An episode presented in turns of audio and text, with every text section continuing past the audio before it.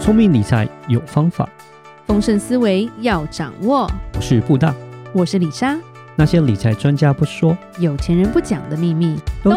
打造你的潜意识。。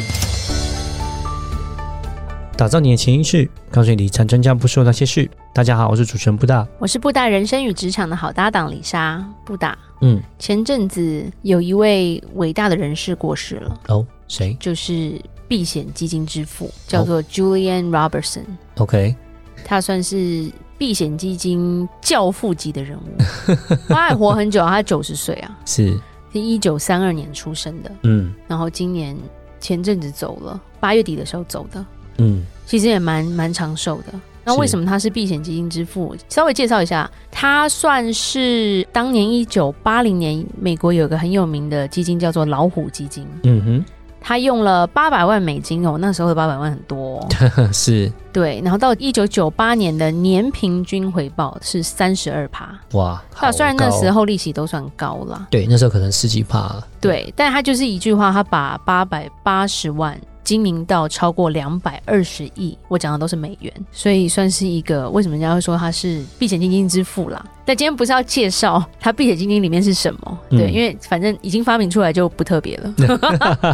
老虎基金它是最著名的宏观对冲基金之一啦。嗯它跟谁是并驾齐驱？就是索罗斯的量子基金， ，OK，对，这些都是传奇人物就对了。是，但它也是以价值投资为主，嗯就是以上市公司取得盈利的推算，在逢低买进了，嗯对，然后趁高抛售的这种 OK 概念。 是，那他过世之后，我们期间要讨论是他留下来了什么，不是钱，嗯因为我们不信 Robertson，所以他的钱跟我们没有什么关 系。但是他他有教一个四大秘诀， OK，他从中间在经营这个避险基金，可以教导我们些什么？对，其实他们都是华尔街的魔法师吧。嗯非常厉害啦。那因为他指导了非常多厉害的避险基金经理人哦，譬如说兰陵资本的 Griffin 啊。小牛资本的安斯利之类的，还有什么维京全球，就一堆现在的大佬跟大咖，几乎都是他带出来的，嗯，应该也都很老。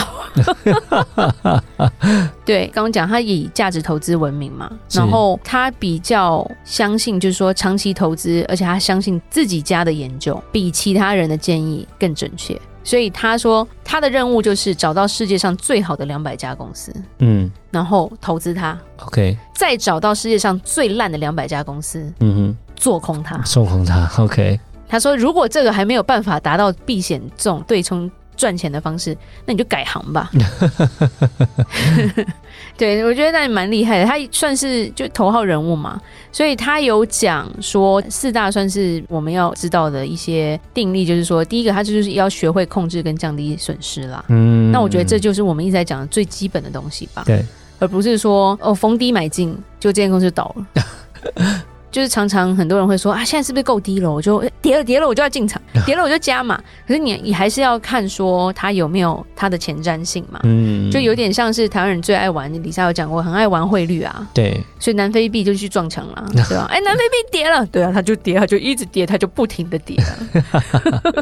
对，澳币不是也是吗？嗯，对，所以不是说，哎，你没有去做研究，你没有去相信这些价值在哪里的时候，你没有办法，你就相信一个逢低买进，那就一定会失败了。嗯所以他其实第一点很简单，他就说这个秘诀就对他来说不是秘诀，这是基本的，就是嗯你要先学会控制跟降低损失。是，第二个，价值投资最主要的是什么？其实有点像长期投资的东西，嗯，绝得对不是短线的。所以他第二个秘诀是要有耐心，哦，也要有纪律。是，譬如说存钱的纪律，然后你要等，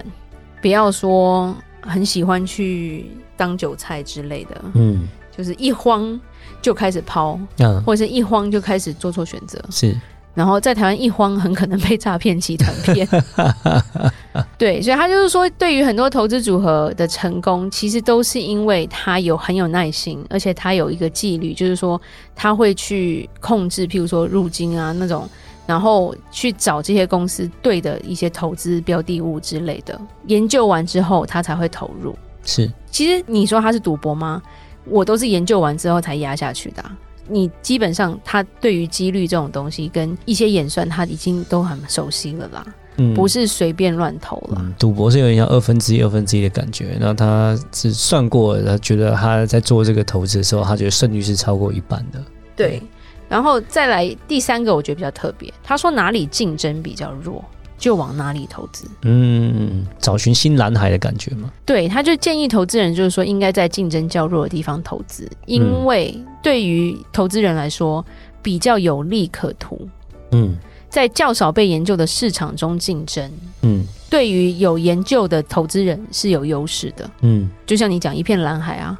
还没有人碰啊，对，对吧？所以他说避险基金最容易进入竞争较少的领域。嗯，对，南韩在被投资之前，他们就已经进去南韩了。嗯不过现在南韩真的蛮厉害的，是现在去来不 及。对，然后他说他如果再年轻，当初他可能会投资非洲之类的。嗯，那当然是他们是去看里面的企业去做投资。嗯我相信以前南韩的一些企业可能都有他的资金在里面。对，这跟我们去买人家的货币，跟去随便乱投他们里面的一些投资是不一样的。嗯，因为为像非洲、台湾很容易被骗的，就是挖钻石。嗯，对，曾经有一段时间，因为现在应该没有了，嗯现在比较流行去柬埔寨。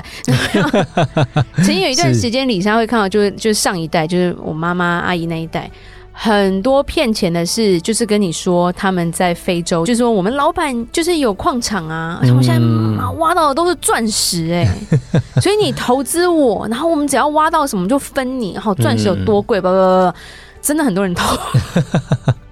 重点是矿场在哪不知道，然后你会去非洲吗？你不会啊， 对吧、然后就每次就会问说，那现在回报怎么样？我们还在挖，就快挖到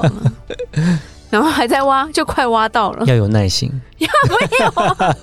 而且这种投资都没有凭证的啦，嗯基本上就是这些公司可能都是一个有点像是 paper company 吧，嗯就是一个蛮蛮皮包公司这样子，然后里面都是人头啊什么是的。是，那那个时候真的蛮多人因为挖矿被骗的。嗯，后来演变成就是男朋友在挖矿，然后 这种诈骗。嗯是，，对，那美国以前也是挖石油，然后也是骗骗亚洲人嘛，嗯，就跟你说都没有啊。我觉得真的还 还蛮有趣的，对，非常偏门的东西，这样子，对，很偏门，很偏门。所以他就是说，他觉得去应该是说去比较有机会的地方投资，因为他是避险，所以他一定会分一部分在那个地方。嗯是所以他的第三个秘诀真的需要技巧，才知道怎么去掌控。那嗯第四个其实他讲的很，就是要有勇气啦。啊，勇气做那个扣板机的人，不 OK 要害怕做决定。嗯对，听说 Robertson 这个老爷爷，他在老虎基金就是一个很有名的扣板机者，应该就是 trigger 吧？对，嗯他认为如果投资人想要成功，你就必须准备好，在适当的时机做出决定。嗯因为其实投资有时候我们自己知道好难，要买吗？要卖吗？然后你就想很久，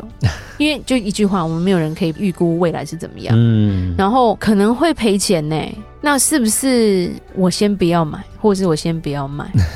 他说，如果你时间一直花在这上面的话，你基本上你就是从头到尾就不会赚钱。嗯对，因为他自己也有自信说，没有多少人能像他一样做决策是非常快的，嗯因为很多人就是会怕嘛，尤其是他们这个资金这么大的时候，会怕如果我今天做这一步错了怎么办？嗯对，所以他说，对他来说，他说没有多少人能像我一样，就是当那个扣板机的人。嗯，对，，因为一句话，赔或赚都会发生，是但你不做，它就什么都不会发生。是，对，所以他算是一个很有决定权的人。嗯对，然后他的意思就是说，这四个秘诀，当你都开始执行的时候，在投资上基本上应该不会太差了。嗯，但细节还是很多，因为他一定也是做很多研究的人啊，是然后或者是说他本身也是学历很好的啦，就是说嗯他的研究什么都是蛮厉害的，对，才会有这样的一个地位在啦，嗯而不是说哦随便我今天靠直觉，我今天把 杯算命吗马上就扣扳机了，嗯对，那个不行啊，那可能 成功一两次，但后面不知道哦，对吧、如果如果每一个都用把杯的话，不太容易啦。嗯，真对的，，所以这一集是算是纪念我们的就是避险基金之父啦，嗯，就是 Julian Robertson。因为他离开那一天，其实李莎的脸书有几个朋友也都有在脸书为他致意啦，嗯就是说 rest in peace，对啊是，因为他算是一个指标性人物，嗯对，下一个谁还不 知道。不过，不过时势造英雄，他的年代也是一个对的年代了，是，对，现在变化太快了。嗯是，好，那我们今天就讲到这里吧。如果有任何关于理财的问题，欢迎留言或寄信给我们，如果你喜欢今天的节目，请在 Apple Podcast 给我们五星评价。打造你的潜意识，让你谈钱不再伤感情。我是布大，我是李莎，我们下次见，拜拜